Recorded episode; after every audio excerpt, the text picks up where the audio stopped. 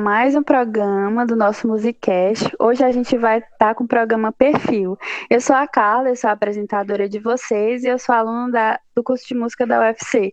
Hoje eu também vou estar sozinha, porque a Franzinha não, vai, não pôde estar com a gente hoje. Mas a gente está com um convidado super especial, que é a Eveline, a nossa professora. Se apresenta aí para a gente, Eveline. Boa tarde, boa tarde, Carla um prazer poder fazer parte aqui do programa, sendo entrevistada por uma aluna tão querida, né? Nossa aluna do curso de música. É um prazer, tá? Então, estou me sentindo lisonjeada. Eu sou Eveline, sou professora do curso de música da UFC, sou professora adjunta, sou pedagoga e trabalho as disciplinas pedagógicas do curso, né? Então, tenho, sou professora, sou doutora e sou a mãe do Isaac. em tempos de quarentena é importante destacar isso. É, sim, é, é para quem não conhece a Eveline, Isaac é muito presente na, na vida dela e de, da UFC de todo mundo. Todo mundo conhece ele.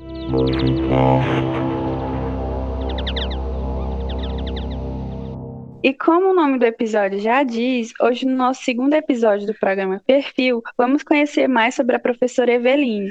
Vamos dialogar sobre a sua trajetória profissional, destacando as experiências e aprendizados de vidas que a trouxeram até aqui. Então, professora Eveline, primeiramente seja bem-vinda ao Musicast. E eu gostaria que você contasse para nós a sua área de atuação no curso de música. Oi, Carla. Bom, como eu falei, eu sou pedagoga, né? Sou formada em pedagogia e eu estou no curso de música desde 2013, quando foi aberta uma seleção para professor, que para um professor que trabalhasse as disciplinas pedagógicas dentro do curso, que são as disciplinas de fundamentos da educação, de didática e de estrutura de ensino, né? Basicamente, de obrigatórias são essas. E então, em 2012, quando foi aberta esse edital, né, eu fiquei muito empolgada, achei muito interessante na época eu era coordenadora do curso de pedagogia de uma faculdade privada, já estava há quatro anos nessa experiência, era muito interessante também, mas com certeza era chegado o tempo de experimentar algo diferente, né? Então a seleção para o curso de música da UFC, né, me pareceu fantástico. Até porque eu já tinha sido professora da UFC em 2005, né, quando eu terminei o mestrado, eu tive a oportunidade de ser professora substituta dois anos lá em Fortaleza, na Faculdade de Educação. Então, quando abriu a seleção no curso de música, eu estava tendo a oportunidade de voltar para uma experiência bem, bem, bem distinta, né? Bem interessante e que tem sido muito importante para mim. A gente sabe que para escolher ser professor existe um trajeto muito grande por trás disso. É, eu gostaria de saber como foi o seu processo de escolha para essa profissão, Evelyn. Quais os caminhos que você percorreu para chegar até onde você está? Carla, é, eu confesso a você que eu não escolhi ser professora. Acho que a profissão foi que me escolheu. eu não escolhi mesmo, né? Ah, eu fiz o vestibular para entrar na universidade, na época eu tinha 16 anos, quando a gente escolheu, né, a, a, o curso que a gente tinha que fazer. E se eu disser, o meu caminho, a minha trajetória, ela é muito atípica, tá certo? Eu acho muito legal quem consegue fazer o ensino médio pensando, eu quero ser aquilo, né? O Isaac, meu filho, com quatro anos, ele quer ser astronauta, ele tá, tem dois anos que ele não tira isso da cabeça, né? Espero que ele continue assim um bom tempo. Mas eu nunca quis ser professora, nunca quis ser professora. Não, não era daquelas crianças que fazia sala de aula para ficar brincando com as bonecas de professora. Na rua eu nunca era professora da sala de aula, era sempre uma aluninha bagunceira. Na escola sempre fui bastante estudiosa, mas não não tinha o interesse de ser professora. Na verdade, eu, eu não não tinha assim, com 16, 17 anos, a gente não tem maturidade para escolher exatamente aquela profissão dos sonhos, né? E na época que eu escolhi fazer o vestibular da UES, que foi o vestibular para o qual eu passei, eu escolhi fazer a UES porque era pertinho da minha casa, era assim, bem vizinho. Eu pensei em fazer letras, mas letras já era lá no, no Centro de Humanidades, ficava lá na Luciano Carneiro, em Fortaleza, era muito distante, ia ter que pegar ônibus. Então eu pensei, vou fazer pedagogia aqui, que é uma coisa na área que eu gosto, que é ciências humanas, isso eu sempre tive clareza, né? E vou ver qual é. E comecei a fazer o curso de pedagogia. E quando comecei a fazer, eu, eu vislumbrei possibilidades de me formar e não precisar ser professora, porque a gente pode trabalhar com outras coisas. existem pedagogos de empresas, pedagogo no hospital, né? Onde tinha relações humanas, caberia o pedagogo. Então eu pensei, não vou, não vou querer ser não. Mas quando eu me formei, e eu me formei muito cedo, porque eu entrei na universidade em 1998, é, eu tinha uma relação com a universidade muito próxima, né? Eu vivia a universidade, então eu era bolsista na universidade, eu estava lá de manhã, de tarde e de noite. Eu fazia muitas disciplinas por semestre. Eu cheguei a fazer nove disciplinas, né? Nove disciplinas de 64 horas por semestre. E então eu acabei me formando em três anos. Nem eu mesma tinha previsto isso, né? Era uma possibilidade, mas quando aconteceu foi tão de repente que eu estava seis meses só com a bolsa da FUNCAP, da iniciação científica, né? Já tinha sido bolsista dois anos, mas no IC, na iniciação científica, eu estava somente há seis meses. Tanto que eu me formei em três anos, e a gente sabe que quando a gente se forma, a gente precisa entregar a bolsa né, da universidade, acaba o vínculo, a gente assina lá a colação de grau e encerra o nosso vínculo.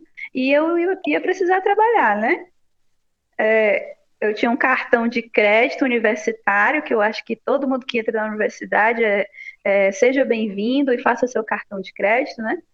Eu acho que na época ele estava estourado assim, 10 vezes o valor do, da minha bolsa de iniciação científica, que na época era 120 reais. E eu precisava trabalhar. E o que tinha de oportunidade para mim, que estava terminando de me formar, era o concurso da Prefeitura de Fortaleza para professor da educação básica. E então eu me inscrevi para fazer o concurso, né? Na esperança de se passar a trabalhar, por exemplo, com jovens e adultos, já que eu não queria ser professora e não me achava preparada para trabalhar com criança, né? E eu fiz o, como eu tinha notas muito boas, eu fui aprovada, era um concurso grande, era um concurso para mil vagas.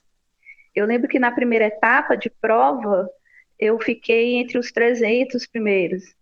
Mas na, na prova de títulos, eu fui para a prova de títulos só com o meu histórico de uma página, né? Um curso de três anos só tinha uma página de histórico. E eu fui para a prova de títulos só com com o histórico na mão, não tinha nada, não tinha um certificado, não tinha nada que valesse ponto, não tinha especialização, não tinha nada. E aí fui lá para minha colocação caiu para 700 e alguma coisa. E em Fortaleza, é, no, geralmente nos concursos, não só em Fortaleza, quem escolhe a lotação são os primeiros lugares, né? Então, a, a colocação que você tem é que vai te dando a oportunidade de, de escolher onde você quer ficar.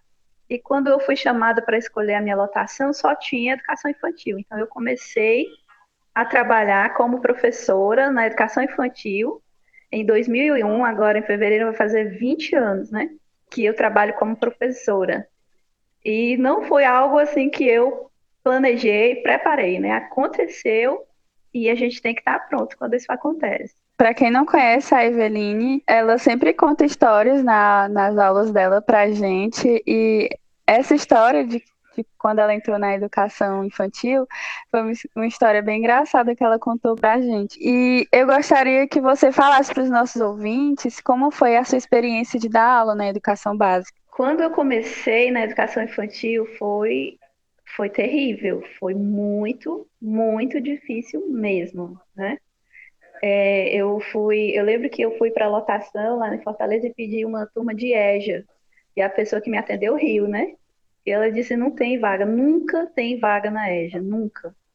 Eu disse: nesse caso, eu vou querer uma escolinha perto de casa, né? Você vê que a minha preocupação com qualidade de vida sempre foi, sempre foi alta, né? E aí ela falou: perto da sua casa tem educação infantil, a duas ruas da sua casa, você vai andando. Então, você pode ir aqui para creche. Eu lembro que era a creche Padre Zanella, apesar de ter o nome do padre, era uma creche comunitária, né? E eu disse, não, tá ótimo, bote aí para mim. E aí perguntaram qual infantil que eu queria, eu disse, eu vou pro infantil maior que tiver, né? Então eles disseram que era infantil 4, tinha vaga. E aí eu fui para o infantil 4. E fui muito bem recebida pela coordenadora, tenho muita gratidão à Nádia, uma pessoa fantástica.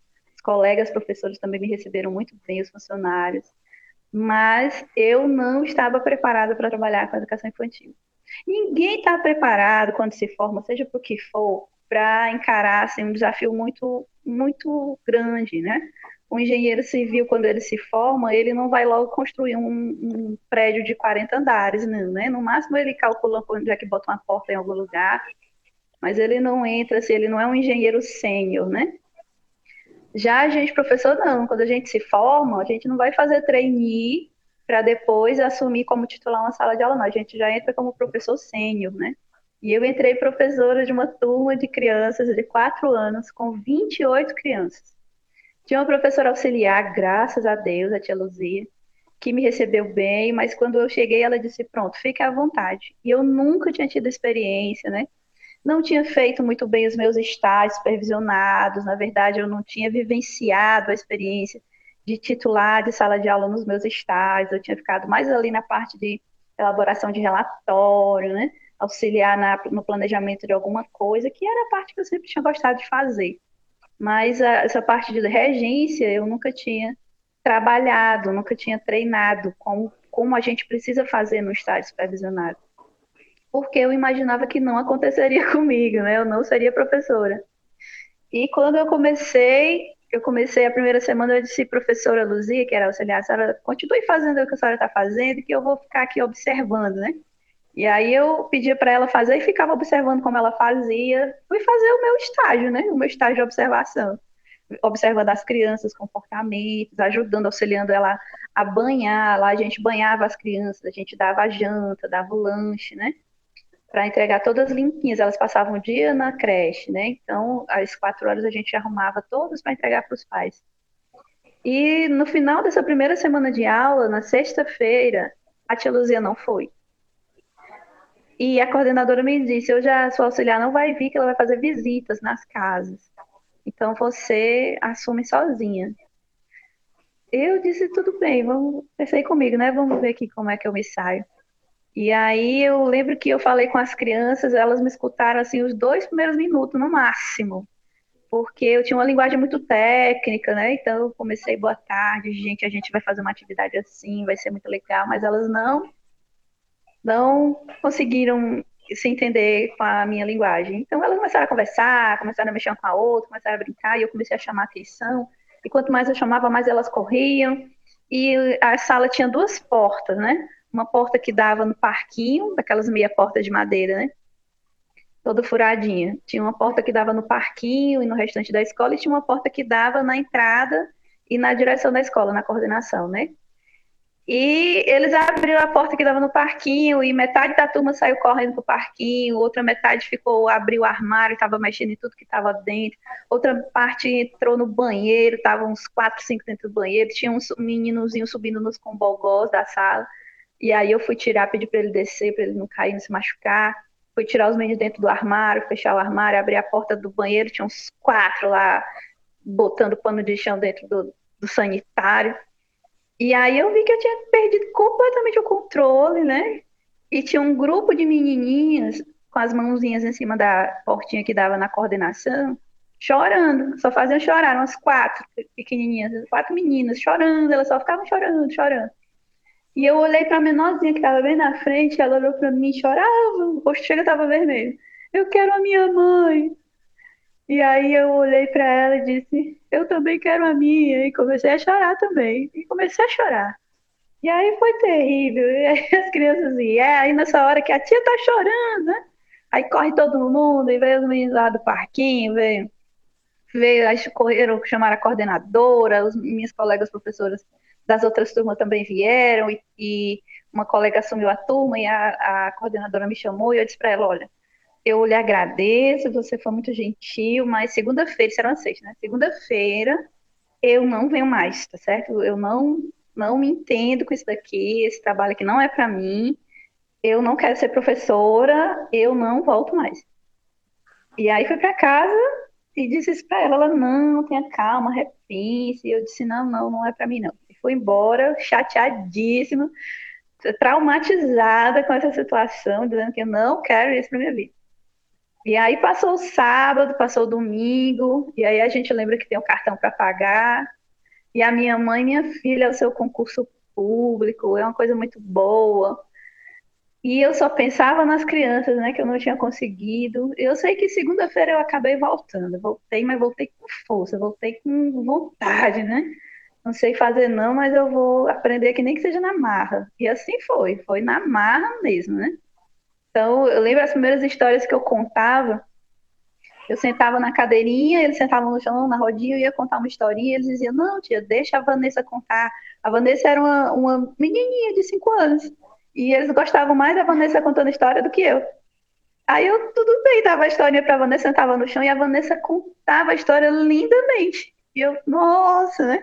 Aí vamos aprender a contar história, vamos aprender a ter técnica, preparar material, até que finalmente, eu lembro que no início eu trancava as duas portas, né? Fechava as duas portas com chave para os meninos não saírem da sala, porque quando eu começava eles já queriam mesmo sair, né? E assim, graças a Deus, do meio para o fim, depois de muito treino, depois de muita madrugada preparando, estudando, é, no, do meio para o fim do ano, eu já deixava as duas portas abertas. Eu não admitia que se fechasse porta na minha sala. As portas têm que ficar abertas. E eu lembro que eu contava história, quando eu começava a contação de história depois do lanche, os meninos das outras turmas fugiam das salas para ir lá para minha sala escutar a contação de história. Aí eu sabia que alguma coisa tinha tinha dado certo, né? Mas assim, eu agradeço muito a minha, a minha experiência com a iniciação científica, porque esse olhar de a gente olhar para as coisas e pesquisar e saber o porquê que está errado, por que aqueles não conseguem prestar atenção, por que eles são inquietos, por que eles não, não têm autonomia para resolver as coisas que a gente coloca. Isso tudo, essas perguntas que fazem parte do dia a dia da docência, essas perguntas epistemológicas estão na base né, do nosso processo de docência, elas vieram para mim com a experiência de iniciação científica, né? A minha experiência de aprender a fazer as perguntas, de investigar as coisas. Então, quando eu me formei, eu não era professora, mas era uma pesquisadora. E eu passei a ser pesquisadora da minha prática. E isso, sem dúvida, foi essencial para que eu pudesse reverter aquele meu fracasso inicial numa vitória que agora vai completar 20 anos, graças a Deus. E deu muito certo, Menine. É, durante esses, esses podcasts que a gente gravou, sempre alguém citava você. Eu não sei se você chegou a ouvir, mas os alunos que a gente convidou para falar, os que passaram no mestrado, eles sempre é, citavam você como exemplo, né, de pessoas que de pessoa que ajudou eles a passar por momentos difíceis, tanto na prática da docência quanto para é, uma dica para conseguir passar no mestrado, enfim. E, gente, a Eveline, assim, ela é muito teatral nas aulas dela. É, é engraçado a gente ouvindo, mas é muito engraçado ela contando na aula. E como você já havia falado, né, sobre a iniciação científica, que foi muito importante é, nesse seu processo, agora eu quero que você conte para os ouvintes é, as suas áreas de estudo e os graus acadêmicos que você fez como mestrado e doutorado. Pois bem, é, a minha graduação, quando eu terminei, é, eu terminei, eu tinha só um semestre de iniciação científica no grupo de pesquisa que eu estava. Então, a minha orientadora, ela gostou muito do meu trabalho na iniciação científica. A gente tinha um lema naquela época que era o bolsista sempre faz mais do que aquele que o orientador manda, né? Então, a gente dava o gás, ia atrás de, de levantamento de dados, estudava muito, estava muito participativo em todos os eventos do, do grupo. Então a gente a gente teve um desempenho muito bom.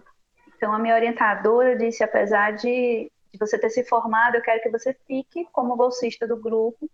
E eu lembro que nessa época ela pagava a minha bolsa do bolso dela, né?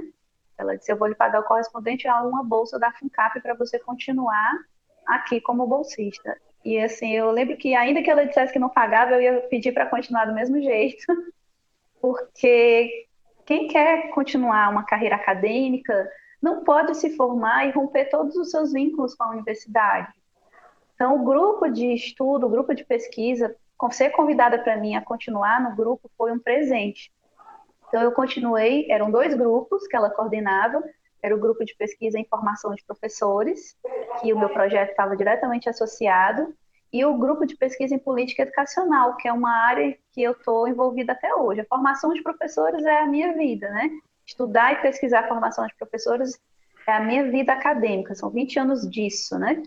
Já a política educacional é algo que está também sempre associado por conta dessa matriz, né, da iniciação científica, que para mim foi muito forte. Quero muito agradecer a professora Sofia, a professora Sofia Lert, que para mim era um exemplo não só de profissional, uma grande profissional. Ela é, assim, até hoje, para mim, é uma referência de pessoa também, daquilo que a gente tem que ser enquanto pesquisador.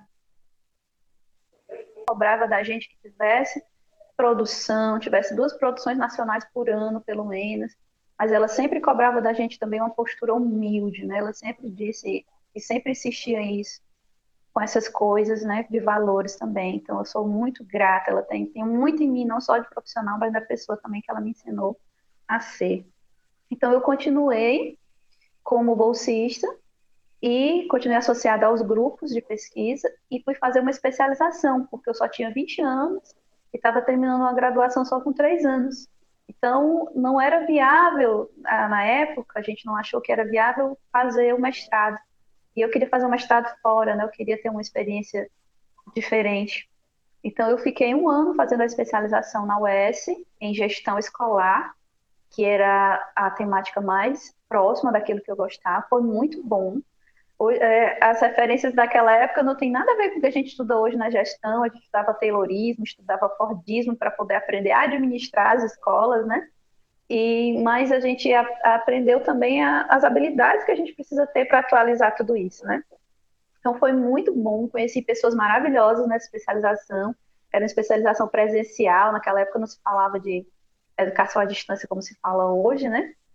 Então, eu conheci muitas pessoas incríveis, diretores de escola, diretor de escola indígena, diretores de escola estaduais que estavam lá fazendo esse curso e que ajudaram muito na minha formação também. Então, quando acabei a especialização no ano seguinte, em 2003, aí a gente, eu fiz a seleção para o mestrado na PUC de, de Belo Horizonte, Minas Gerais, que era um programa que tinha a sua área de concentração História e Sociologia da formação docente, da profissão e da, e da profissão professor, né? Então, era exatamente o que eu precisava. Então, eu me preparei, fiz a seleção na época. Eu lembro que a PUC é paga, né? E naquela época era uma mensalidade muito cara fazer mestrado lá. E eu, meu Deus, a minha esperança era conseguir uma bolsa. E eu fui, eu juntei o dinheiro da bolsa, né? Que eu juntei aquilo que eu consegui juntar e paguei pelo menos as passagens aéreas para fazer a prova. E aí eu lembro que na seleção, a gente fazia seleção com uma, uma mesa de professores, que são aqueles caras que, dos livros que você estuda, que são assim a referência na área, é uma coisa assim muito emocionante, ainda lembro como se fosse hoje. E eu lembro que fui, fiz a seleção muito nervosa, mas muito feliz de estar ali conversando com eles. E, e eu lembro que a coordenadora do, do curso perguntou: e você tem dinheiro para fazer o curso? E eu disse: eu, eu, eu juntei algum dinheiro, né? Me preparei para vir. Na verdade, eu estava falando que eu tinha juntado dinheiro para ir e voltar, né? Só fazer a prova. E só tinha uma bolsa, né? Então eu fui para concorrer a essa bolsa. A bolsa era do primeiro lugar da seleção.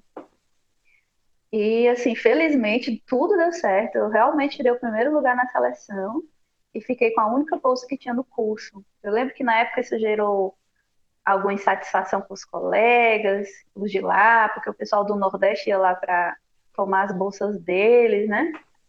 E aí eles criaram outro patamar de, de seleção, né? Que era necessidade. Eu disse, olha, eu sou, eu sou mulher negra nordestina. Se tiver alguém numa situação diferente da minha, ou pior, pode dar minha bolsa para a pessoa porque eu sou mulher negra nordestina, pobre, professora de educação básica, tiro o primeiro lugar na seleção e ainda querem tomar minha bolsa, isso não é certo, né? Mas graças a Deus deu tudo certo. Então foram dois anos que eu fiquei morando em Belo Horizonte. Foi difícil, foi muito difícil. Eu não sabia que ia ser tão difícil. Se eu soubesse, talvez eu nem tivesse me arriscado. Foi difícil emocionalmente ficar longe da minha família. Eu fui sozinha, eu não conhecia ninguém lá. E as relações lá, por mais que a gente diga que é aqui pertinho, né? são diferentes, as pessoas elas se relacionam de maneira diferente, não é como aqui, que aqui, aqui no Ceará, sobretudo, a gente a gente recebe todo mundo muito bem, a gente conhece uma pessoa e já fica amiga, pelo menos eu com, com 20 anos era isso, né? Acolhia todo mundo, levava todo mundo para minha casa. E lá não, eu estava numa turma de pessoas bem mais velhas do que eu, né? E que inicialmente é, tiveram, se resguardaram, né? Me receberam com muita cortesia, eles são muito educados, mas não era aquele acolhimento de você estar tá em casa e você tem uma família, né? Então foi realmente sozinho. E eu lembro que na, nas fases finais do estudo era, era muito difícil, a parte de escrever a dissertação foi muito complicada, porque era uma, uma produção inédita, eu nunca tinha escrito uma dissertação de mestrado. Eu costumo dizer que o mestrado foi mais difícil do que o doutorado. Escrever a dissertação de mestrado foi mais difícil do que escrever a tese de doutorado. Não só por conta do tempo, mas eu acho que é porque é uma experiência nova para a gente escrever uma dissertação. Você quer primar pela qualidade do seu material. No meu caso, eu estava muito é, instável emocionalmente, porque estava muito longe de casa, longe da minha mãe, eu nunca tinha ficado longe. Eu fui morar, agora abrindo parênteses aqui para ver como era a vida, né? Eu fui morar longe de casa, eu não sabia nem fazer supermercado. Eu lembro a primeira vez que eu fui fazer o supermercado sozinha, eu fui embora com o carrinho do supermercado na rua. Aí veio o funcionário gritando atrás, não pode levar o carrinho. Eu disse, como é que eu vou levar essas, essas sacolas todas, né? não, não pode ser assim, você tem que chamar um táxi. Eu, ah, então tá bom. Eu ia andando com o carrinho, levando o carrinho para casa, depois eu devolvi. E eu fazia minhas compras, e uma vez eu observando, finalmente, eu vou fazer o supermercado sozinho, eu vou comprar tudo que eu quiser, né? De 10 itens que eu comprei, uma vez eu observei, 7 eram de chocolate. Aí eu parei para pensar, não, isso não tá certo, eu tenho que eu tenho que cuidar direitinho, não é assim não. Aí eu vou começar a rever a alimentação, coisas que quando a gente está com a família da gente, a gente não, não para para pensar, né? Mas cuidar da alimentação, cuidar do, do, de fazer uma atividade física, né? Ter horários, me disciplinar com os horários. No final do trabalho, eu lembro que eu passava na pracinha, o relógio da praça marcava 6h50 da manhã, eu estava indo para abrir a universidade, eu ia abrir, eu tinha a chave do setor que abria o, o mestrado, ficava, o mestrado de educação ficava no Museu de Ciências Naturais. Eu tinha a chave do museu para poder entrar cedinho, começava a trabalhar cedinho, marcava 13 graus, era muito frio, eu nunca tinha vivido uma experiência com frio, né? Então foi difícil, mas chegava lá, saía para almoçar, almoçava, almoçava, tinha que almoçar um real e cinquenta todo dia. Então eu lembro que eu ia duas horas da tarde almoçar lá no, no, no bandejão, e aí eu ficava botando a comida e pesando. Aí eu botava o feijão e pesava para ver se não passava de um real e cinquenta. Porque se passasse, aí ia faltar no final do mês para alguma coisa, né?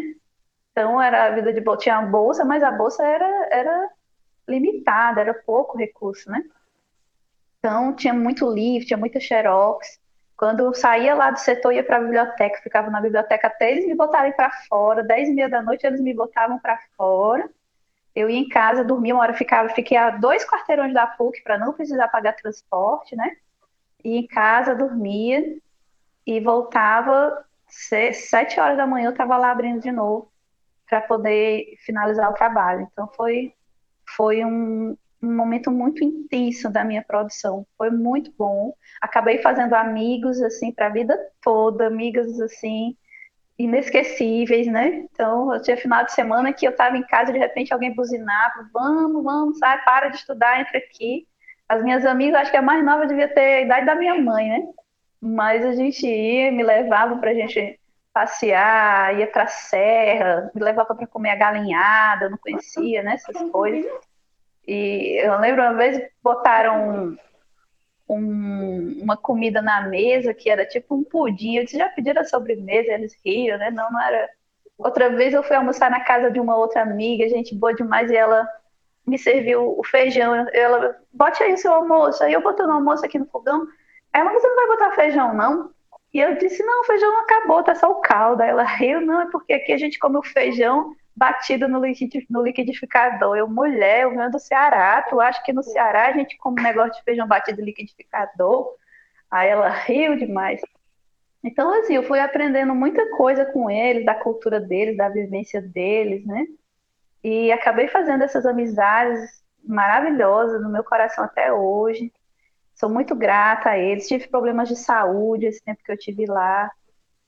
Quase precisei passar por uma cirurgia e meus colegas de turma eram aqui comigo. Ele você vai para a consulta? Eu disse, vou, eu quero ir com você. E eu, oh, muito obrigada. E a gente ia junto.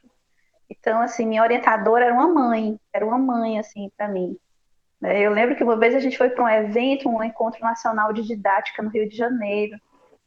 E, e, eu tinha combinado com as minhas amigas do, da turma, né, que a gente ia ficar junto. E a gente realmente ficou junto, porque eu tinha combinado. Como eu disse que ia ficar com a turma, eu ia ficar com a turma.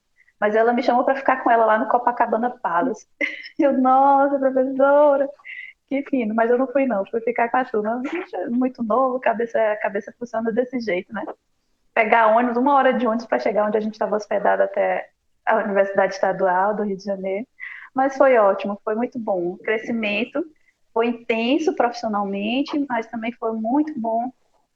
Foi muito, foi muito edificante pessoalmente. Eu acho que a gente precisa estar sempre cuidando dessas duas dimensões, sabe? Quando uma massacra a outra, quando a profissional massacra a, a pessoal, tá errado, tem que equilibrar. Ou quando a dimensão pessoal não está deixando você progredir na profissional, precisa parar e equilibrar as coisas. Ao doutorado já foi uma experiência completamente diferente. O mestrado eu entrei verde, né? Na graduação fiz uma especialização, mas fui verdinho para o mestrado. Só para estudar, morrer de estudar. Já o doutorado foi tudo o contrário. Já tinha passado oito anos que eu tinha terminado o mestrado, voltei para Fortaleza, reassumi meu concurso na prefeitura é, trabalhando agora com as turmas de quinto ano, numa escola assim que foi onde eu passei mais tempo, foi muito bom. Assumi na federal como professora substituta, fiquei dois anos lá. Depois eu vim para Sobral, onde eu comecei na UVA como professora.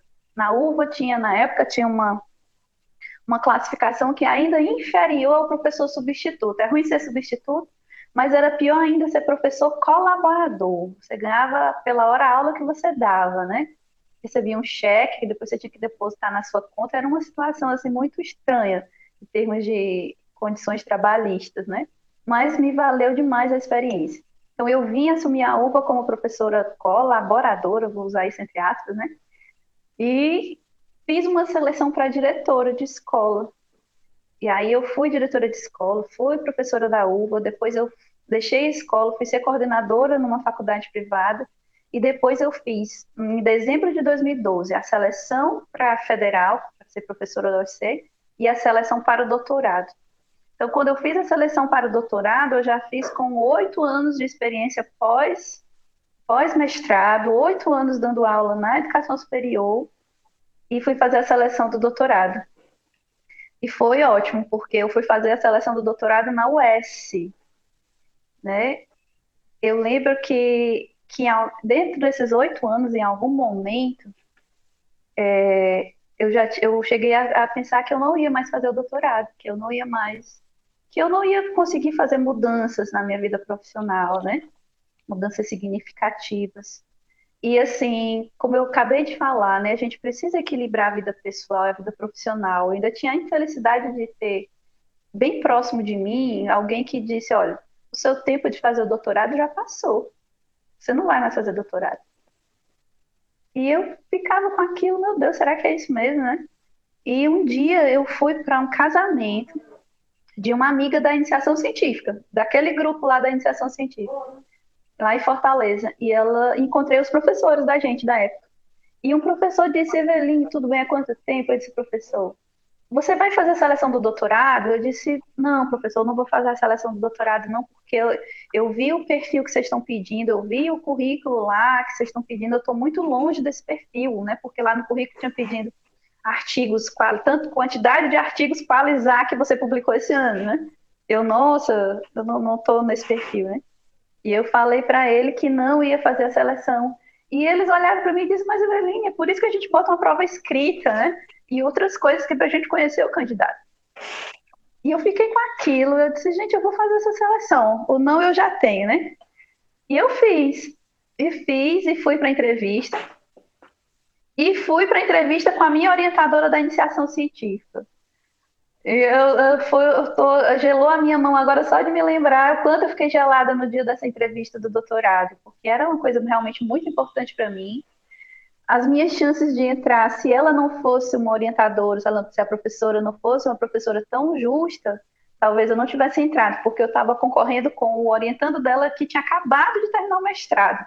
Então, todo mundo que estava ali dentro do grupo imaginava que ele ia continuar o trabalho dele, né? como pesquisador no doutorado. E eu voltei para concorrer com ele. E a gente fez a entrevista e eu me saí realmente melhor na prova escrita, a prova de língua estrangeira, eram duas línguas. E eu fiquei, e eu passei, entrei para fazer o doutorado também, né? Então, fevereiro de 2013 foi um mês ótimo na minha vida, porque eu assumi como professora na federal e comecei os trabalhos no doutorado depois de oito anos sem sem estar na condição de aluna, né? Sem estudar na condição de aluna. E aí já foi diferente, porque diferente do mestrado em que eu vivi só para estudar, o doutorado eu já estava, não pedi afastamento, articulei com o meu trabalho na UFC, tava, e estava amando né, a experiência com a UFC, como eu amo até hoje. É algo que a gente trabalha, mas não é algo que sufoca a gente, que mata a gente, como outros trabalhos fazem, né? Então, tava, fiz, consegui articular o doutorado com a UFC, os três primeiros anos. E aí acabei é, encontrando um namorado maravilhoso, que hoje é meu marido, me casei, e tive filhos durante o doutorado e ainda consegui produzir uma tese. Então, eu disse, é, realmente é uma condição diferente.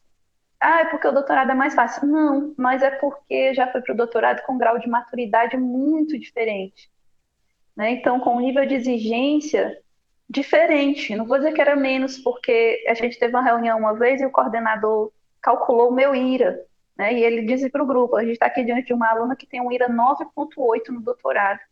Nem eu sabia que meu IRA era isso tudo, né?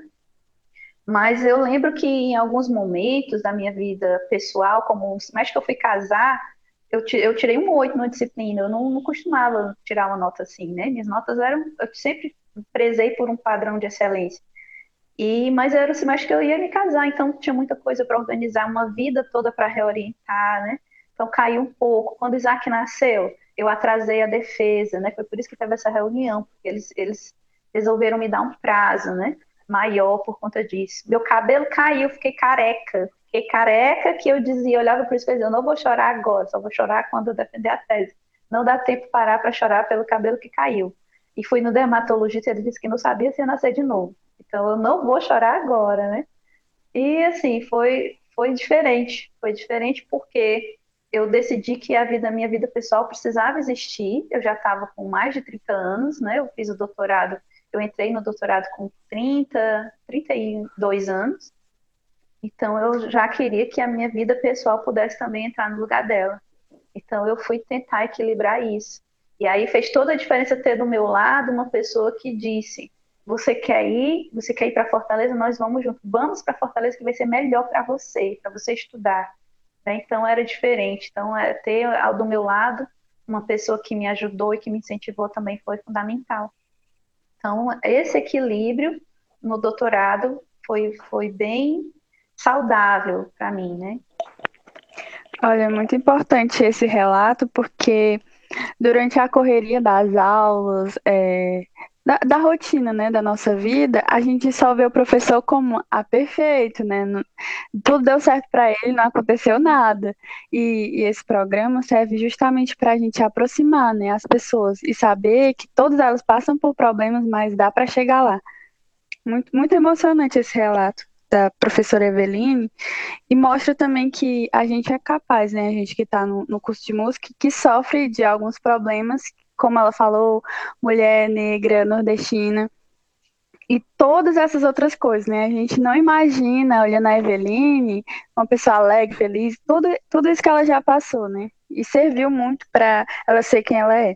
E como você tinha citado, é, você já foi diretora de uma escola, é, como foi essa experiência é, de direção escolar? Essa de, experiência de direção escolar é, foi mais uma daquelas experiências que a gente começa sem saber o que fazer, né? Então eu, eu vim para Sobral, comecei a trabalhar na uva e eu precisava realmente complementar a minha renda. E aí eu fiz a seleção da prefeitura e deu tudo certo. Passei, tirei o primeiro lugar também na seleção para diretora. Na época eu lembro que de 300 inscritos só passaram 12. E, e eu lembro que o, o secretário de educação na época, o professor Júlio César, me chamou para uma entrevista lá com a equipe dele e perguntou o que, é que eu achava do, do, o que, é que eu tinha achado da seleção. Eu achei a seleção incrível. A seleção para gestor daqui do município de Sobral é algo muito interessante porque ela é formativa. Então você faz um curso de 40 horas, você vive, é, você faz uma seleção com psicólogos, com atividades, né, com outros colegas, no grupos, grupos de 10, são atividades eliminatórias, que são avaliações eliminatórias, mas são de vivência, são atividades vivenciais, são muito interessantes.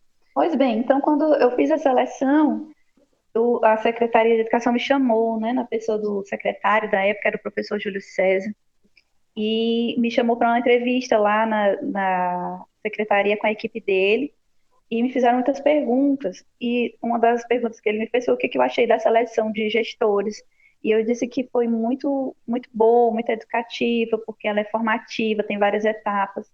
Mas ele queria saber o que, eu tinha achado do resultado da seleção. E ele disse que a gente tirado o primeiro lugar, eu nem sabia, né? Porque tinha, assim, o resultado tinha sido dado em ordem alfabética. E eu disse que achava muito justo, que tinha achado muito justo, porque eu, tinha, eu sabia o perfil profissional que eu tinha, né? Para concorrer a um cargo de diretor escolar. Eu tinha acabado de sair da federal como professora substituta. Eu tinha feito um mestrado em Belo Horizonte, eu tinha uma educação, uma experiência em educação básica muito interessante. Então, tinha produção científica. Então, era, era, se alguém tivesse tirado o primeiro lugar, eu realmente me surpreenderia, né? Então, achei que foi muito justa a seleção. Pois bem, aí depois que eu fiz a entrevista, né? Fiz a entrevista com os psicólogos. Eu lembro que eles fizeram uma pergunta muito, muito delicada no final, né? Já tinha terminado a entrevista, já estava em pé, já tinham me dispensado. E aí o, o, o psicólogo que estava presidindo a seleção pediu para eu voltar e perguntou, eu vou fazer uma última pergunta. E eu disse, pois não.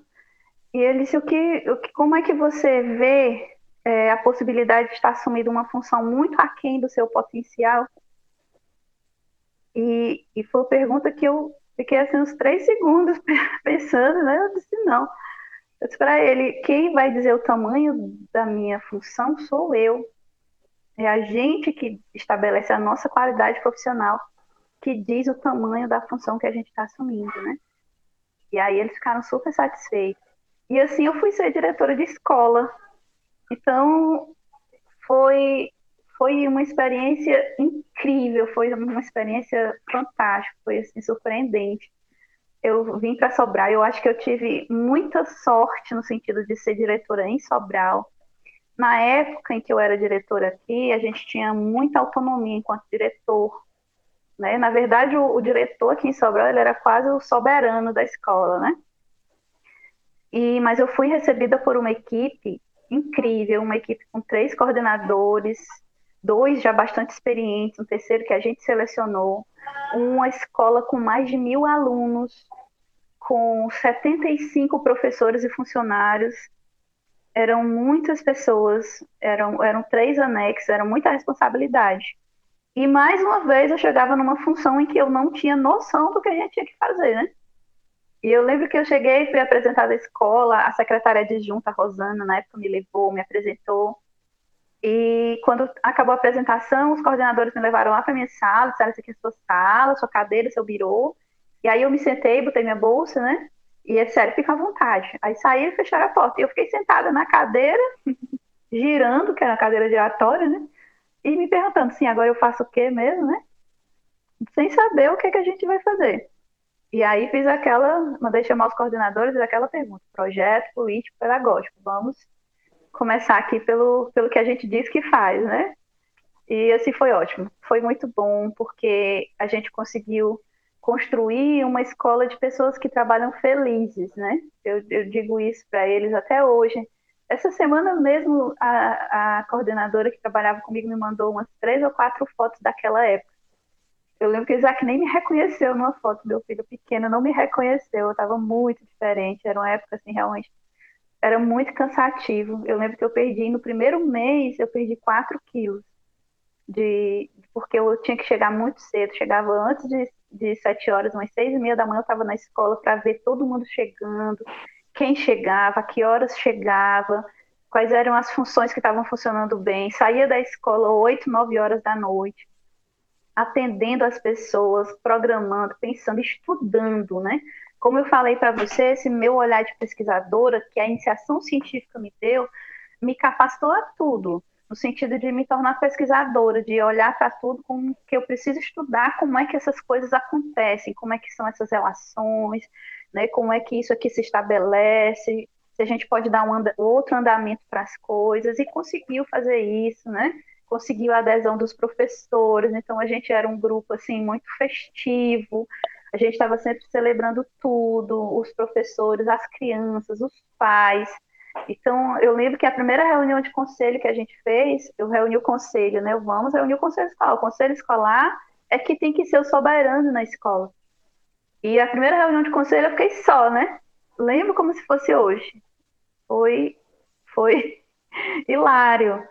Né? Eu, lembro, eu marquei a reunião para 5 e meia da tarde e eu via os professores saindo 5 e 15, professores que eram para estar na reunião dando tchau para mim e eu perguntando. E a reunião, não, a gente vai só em casa e volta. E ninguém voltou. Os pais não foram. E eu fiquei sozinha na escola, porteiro e eu, porteiro, e eu na frente do portão olhando se ninguém via, não, não podia acreditar que realmente não ia acontecer. Né? E foi a primeira reunião de conselho. E aí, não, nós vamos ajeitar isso aqui. E assim, a gente chegou a fazer reunião de pais na escola, que antes era uma escola com mil pais, a gente conseguia reunir 20, 25. A gente chegou a fazer reunião com quase 400 pais na escola, né? Claro, conversando, convencendo, é, pedindo para que eles fossem desenvolvendo técnicas para chamar, para trazer a, a, o povo para dentro da escola, para gente, pra eles participarem. Então tinha mãe que, que che, chegou uma vez lá gritando, brigando. Eu, não, a senhora deve ter toda razão, sente aqui, me conte bem direitinho o que aconteceu. Falando palavrão, né? E aí a pessoa se desarma e vai começa a conversar. E, era, e foi uma mãe que, quantas vezes eu cheguei na escola, ela estava lá com a vassoura varrendo, né? é o que você está fazendo, não precisa, não, eu quero ajudar, eu quero fazer alguma coisa, eu quero ajudar também. Eu, então, tá, seja muito bem-vinda, né? E assim as pessoas foram tomando conta da escola e a escola foi crescendo e os professores, alunos, enquanto eu tive lá, né? Por isso que hoje às vezes eu vou passando na rua, escuto um grito do outro lado, Evelyn, é, é uma professora ou, ou um, um, pai de aluno, uma mãe de aluno que, que quer me dar um abraço e me agradecer, porque a gente conseguiu trabalhar equilibrando, né? Produziu, deu bons resultados, como a rede aqui, ela cobra muito isso, né? Sem matar as pessoas, como na época as pessoas morriam, se estressavam, tinha que tomar remédio controlado para ser professor da rede, para trabalhar com criança, que é para ser um trabalho gostoso, é para ser um trabalho divertido, é para ser um, algo prazeroso, né? E estava mais fazendo mal. E a gente conseguiu melhorar em alguns aspectos esse trabalho. Então, essa experiência de gestão foi ótimo, ver o dinheiro público chegando. Para mim, que sou professora de estrutura do ensino, né, foi, foi fundamental ver essa parte administrativa, ver o dinheiro público chegar, ver como ele é gasto, né, ver como é que a gente tem que construir as planilhas, o, reunir os pais, professores, para a gente poder fazer tudo conforme a lei manda, né? Então foi, foi realmente uma experiência enriquecedora demais. Além do, de tudo que eu aprendi como diretora, a função representativa, né, de levar o nome da escola onde a gente vai, essa função também de, de acolher as pessoas, de fazer as pessoas se sentirem acolhidas. E me sentir acolhida também, como eu sou até hoje. Estive lá, agora em janeiro me chamaram para fazer a abertura do, do encontro pedagógico. Foi uma palestra, né, do encontro pedagógico, e foi, assim, emocionante, porque eu acho que quase nove anos ou dez anos que eu não ia lá, e entrei lá, e, e as professoras daquela época vieram me abraçar, e a diretora disse, olha, você é a figura mais esperada desse encontro pedagógico desse ano, é você, né? E foi, foi lindo, assim, poder chegar lá e ser recebida, a gente poder voltar nos lugares onde a gente trabalhou, sobretudo em cargo de chefia, né? E as pessoas quererem bem a gente, né? Não terem mágoa, ao contrário, terem muita gratidão. Isso é muito, muito bom, muito faz valer Verdade, a pena. que legal, Zeline, escutar essa história. Agora a gente já está quase chegando, né, na, para você falar a história, essa história na UFC, é, como é que está sendo essa experiência, como foi quando você chegou na UFC. Muita coisa mudou, conte para nós como é que está sendo praticada a docência na UFC.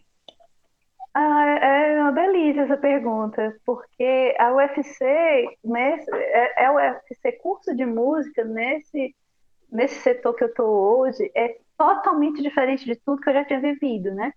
Eu já fui professora da UFC lá na Faculdade de Educação, na FACED, né? E eu lembro que quando eu fui professora lá em 2005, o curso de música da Federal estava nascendo lá no departamento que eu trabalhava. Então, eu trabalhava com o professor Idevaldo Bodian, professora Ana Dorta, professora professora Jaqueline e professor Elvis, era professor do nosso departamento de teoria e prática de ensino. E na época ele, o professor Botelho, estavam justamente montando e fundando o curso de música da Federal. Então, eu vi todos esses processos nas reuniões, eu estava lá também votando para aprovar esse projeto, foi, foi assim muito interessante. E depois de tantos anos, voltar para trabalhar agora no curso de música da UFC de Sobral. Então, quando eu cheguei aqui, o projeto político-pedagógico tinha passado por essa matriz, né? Porque ele, ele, ele retomava inicialmente muitas, muitas coisas do projeto de Fortaleza, né? E o projeto de Fortaleza, eu estava lá quando estava sendo construído. Então, eu me senti bem familiarizada com aquelas bases epistemológicas que eram daqueles professores de onde eu tinha tido a oportunidade de ser professora substituta, e quando a gente é substituta, a gente é como um professor em formação, né? Estou ali acompanhando a professora Cecília no projeto dela, estou ali acompanhando o professor Bodião no projeto dele, eu estou aprendendo com eles, né? Então, eu estava ali junto com esses professores que ajudaram a montar a base epistemológica do projeto de música. Então, quando eu cheguei aqui no curso de música, me identifiquei muito com o Marcelo, com o João, até pela formação deles também ter sido lá com os meus colegas professores da UFC de Fortaleza. Então, fui recebida assim fui muito bem recebida pela maioria dos colegas. E o curso de música da UFC é um curso distinto. Eu acho que é porque ele é um curso jovem, com professores muito jovens, e com muita vontade de fazer o melhor. Então, assim, eu me senti muito, muito bem recebida, me senti muito bem encaixada né, para trabalhar as disciplinas pedagógicas numa, numa fusão mais geral e com uma preocupação que é o que o curso tem como chave, que é a formação do professor, que é a minha vida, a minha trajetória de pesquisa, né? Então, assim, fiquei muito feliz. Sem entender nada de música, é verdade, né? Eu, eu costumo contar que no dia da minha posse, lá em Fortaleza, chamaram uhum. professores de curso de música. Acho que até o João Emanuel também tomou posse nesse dia, eu acho que foi nesse mesmo dia. E quando eu fui cumprimentar o reitor, ele perguntou: e você toca o quê? eu disse, eu toco a educação para frente. e ele riu e agradeceu, né? E eu disse, porque eu não sei tocar nada, eu vou pro curso de música, não entendo nada de música, né? Nada, não tenho, assim, não fui alfabetizada, não tenho alfabetização musical, mas tenho aprendido muito a ponto de me sentir muito à vontade para começar, para ser aluna dos meus alunos, como eu sou hoje, aluna do curso da extensão de violoncelo, sou muito feliz, né, de estar aprendendo e eles me ajudarem a aprender com muita paciência, é verdade. Mas sou muito contente de estar ali aprendendo, né? Então eu aprendo muito com os meus colegas professores. Eu tenho uma visão de docência que é muito própria, muito minha, a visão de uma pessoa que vai fazer 20 anos de sala de aula agora em fevereiro e eu tento assim partilhar dela também para o crescimento deles, assim como eu aprendo muito com os meus colegas, com a força de vontade que eles têm, com a determinação, com o desejo deles de, de colocar o nome da música nos patamares mais elevados da universidade. Então, eu amo as minhas disciplinas, eu amo da estrutura política educacional, até pela minha trajetória, né? os fundamentos da educação, a didática, Agora, com a nova experiência com a prática de ensino, estava ansiosa porque eu já fui professora de estágio supervisionado muito tempo, tanto na UFC, lá em Fortaleza, quanto aqui na UVA. E, infelizmente, veio agora esse momento né, histórico que a gente está vivendo, essa pandemia. Eu tenho dois projetos com alunos, com bolsistas do BIA. O primeiro projeto é um projeto de educação musical para jovens em situação em situações adversas, eu chamo situações adversas, né? Mas a ideia era que a gente pudesse trabalhar música com jovens é, na Casa Rosa Gatorno, que atende pessoas portadoras de HIV, aqui com o pessoal do, do que trabalha com jovens, acolhe jovens, é, que tem é, envolvimento com drogas, né? e também visitar, se fosse possível levar para a gente trabalhar a música com os jovens em, em liberdade, privados de liberdade ali na aqui no, eu já tive uma vez dando palestra nesse, no Zequinha, no Zequinha Parente, né, aqui nos terrenos novos, com jovens privados de liberdade, mas jovens realmente muito acessíveis a, a conhecer e, e que sem dúvida seria uma oportunidade muito legal mas o projeto foi aprovado agora, em março, e a gente começou a vivenciar essa situação. Então, eu estou re, repensando tudo para ver como é que a gente vai poder é, atender o, o, que a gente tinha pensado. Não vai dar para atender o que a gente tinha pensado inicialmente, né? Mas vai ter que, que atender alguma coisa, né? Vamos ver como é que a gente cresce. E o outro projeto, é, esse é novo, eu já tinha sonhado com ele, né? É o Docência na Educação Superior, que é um projeto que já nasce muito da minha da minha observação aqui do campus da UFC, né, nesses sete anos, observando é, os colegas professores, principalmente em outros cursos, né? E, e, essa docência não é nem didática na educação superior, não é nem metodologia de ensino, não é prática pedagógica, é entender a, é, como, os, como é que os colegas estão se formando professores dentro da universidade, né? Porque a base do saber docente ela é muito plural. Queria saber as matrizes de formação, o que é que a gente, dentro da formação continuada, tem, tem contribuído para a gente se formar e ser o professor que a gente é. Então, a, esse projeto também é envolver entrevistas com os colegas né, de outros cursos, Agora a gente vai ter que repensar como vai fazer, né? E é isso que nesse momento a gente está. Esse momento agora é o momento de repensar tudo, né? As disciplinas e repensar também os projetos, né? Como é que a gente vai fazer para entender. Eu estava até pensando em mudar esse projeto para ver de repente mães na pandemia. Eu estou tão comovida com a situação de você ser mãe de menino pequeno na época da pandemia. Não faz mais nada, né? Para que eu pensei, eu vou mudar esse projeto para conversar com outras professoras mães de menino pequeno para saber como é que elas estão sobrevivendo, né? Mas para, na verdade, para entender como é que a gente está, as, as, estratégias, né? Compartilhar estratégias de, de cuidado, cuidado não só profissional, mas cuidado também emocional, cuidado psíquico, né? Durante essa pandemia, porque todo mundo teve a sua vida muito alterada repentinamente, né? E, e talvez esse projeto de pesquisa que inicialmente queria entender o professor vai acabar entendendo, procurando entender o professor na pandemia, né? Que é o que a gente vai possivelmente ter mais oportunidade de fazer. Mas tudo isso está sendo agora repensado, né? Para gente a gente reconstruir tudo, se Deus quiser. Sim, verdade. Muito legais esses projetos. Eu estou participando agora desse projeto com a Bolsa de Iniciação Acadêmica, né? Com o projeto do Marcelo, que foi para a gente construir esse podcast, justamente para tentar é, levar informação mesmo nesse tempo de pandemia, né? Esses seus projetos muito incríveis, eu adorei. E, agora já está chegando no final, né? Do nosso podcast. E a Eveline já trouxe muitas vivências, muitas coisas importantes interessantes para a gente, mas a gente sempre pede que o convidado é, dê alguma dica ou que ele acrescente algo que a gente não perguntou. Hum, uma dica para os meus estudantes. Gente, estude.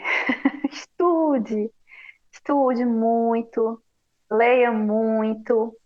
Né? Procure brincar com, com suas leituras, se divertir, procurar formas dinâmicas de você estudar as coisas da universidade. Eu acho que sentir prazer nessas coisas que a gente tem que se submeter às vezes, né, profissionalmente para crescer, é uma alternativa, uma estratégia que para mim funcionou, sabe? Então, eu, sempre fui uma aluna que estudei muito, sempre tive envolvida com o movimento social na universidade, com o centro acadêmico, com o DCE. Sempre participei, sempre tive associada à coordenação do curso, aos colegas, aos alunos, às turmas. Mas sempre estudei muito, sempre estudei muito, sempre tinha os textos, os professores iam para a sala de aula e gostavam de, de compartilhar quando eu estava lá, porque eu sempre lia de madrugada, às vezes desde, desde o pré-vestibular, meu, meu ritmo de estudo sempre foi até as duas horas da manhã, para poder chegar na aula com o material lido. É uma sensação muito boa a gente poder chegar na sala de aula com sabendo do que é que a gente vai aprender, do que é que a gente vai discutir, né? Eu lembro uma coisa que me aconteceu no mestrado, eu nunca mais esqueci, foi muito bom para mim enquanto estudante. A minha professora de metodologia do trabalho científico, uma coisa assim, né? lá do mestrado, ela, a professora Magali de Castro, ela é tradutora do Bourdieu aqui no Brasil, ela que, é, que com a Maria Alice Nogueira traduziu escritos de educação do Bourdieu. E eu cheguei para aula dela e cheguei atrasada, era uma coisa que nunca acontecia, mas eu não sei, nesse dia eu cheguei atrasada para a aula dela. E eu, quando eu cheguei, eu, vou, eu nunca tinha chegado atrasada, eu, meu Deus, né, eu vou levar um caramba da professora, a professora vai achar ruim, né? E quando eu cheguei, entrei discretamente, ela disse: Ai, Viviane, que bom que você chegou. Essa sala de aula não é a mesma sem você. E eu fiquei. Isso para mim foi tão forte, sabe? E eu entendi que, que era porque eu estudava. E, e quando o professor falava, ele não falava sozinho na sala de aula. Eu nunca deixei meu professor falar sozinho na sala de aula. Porque eu sempre estava por dentro, né? Então ele fala e eu estou ali sempre para dialogar com ele. Eu sempre me sentei lá naquela última cadeira lá atrás. Não é porque eu não queria prestar atenção, mas é porque eu sabia que se eu me sentasse na frente eu ia polarizar a discussão, porque eu sempre participo, porque eu sempre leio os textos. Então eu sentava lá na, do lado, então lá atrás, para poder envolver todo mundo na aula. Sempre tive isso, desde a minha graduação sempre tive isso.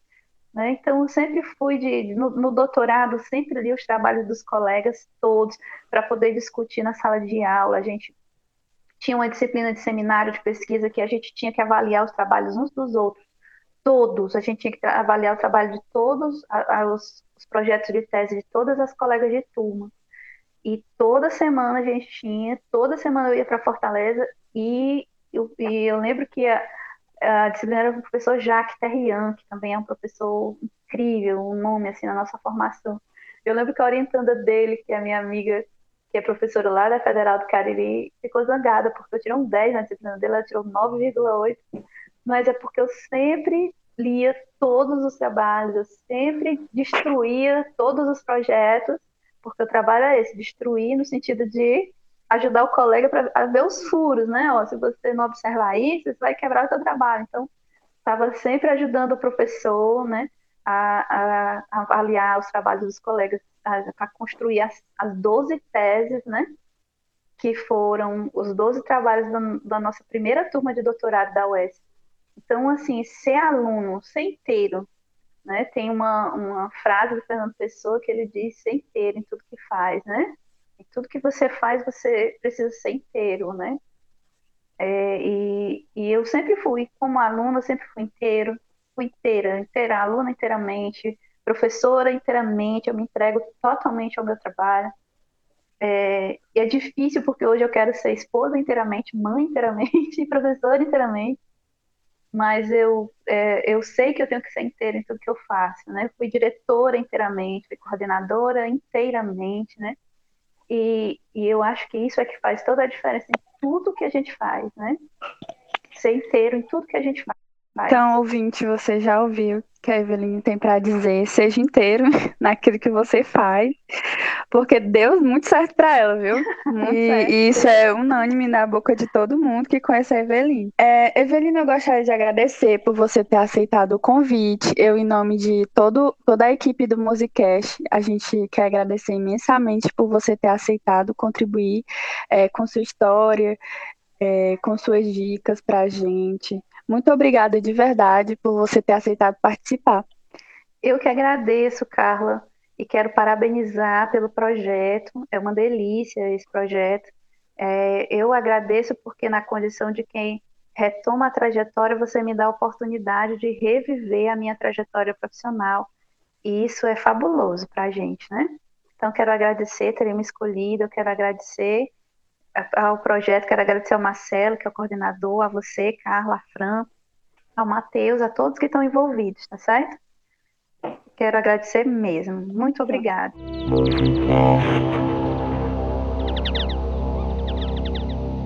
E você, ouvinte, pode entrar em contato com a gente, mandando dúvidas, sugestões e comentários para os nossos canais de comunicação, que o Instagram é musicastufc e o e-mail que é podcastmusica.sobral.ufc.br, que estarão na descrição desse episódio.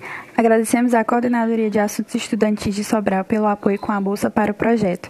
Este podcast é uma realização do curso de música da Universidade Federal do Ceará, campus de Sobral. Participaram e contribuíram com este episódio como convidado Eveline, roteiro apresentação Carla Viana e Fran Nascimento, edição Matheus Elildo, trilha sonora Caio Viana e Rodrigo Gadelha, coordenação geral Marcelo Matheus.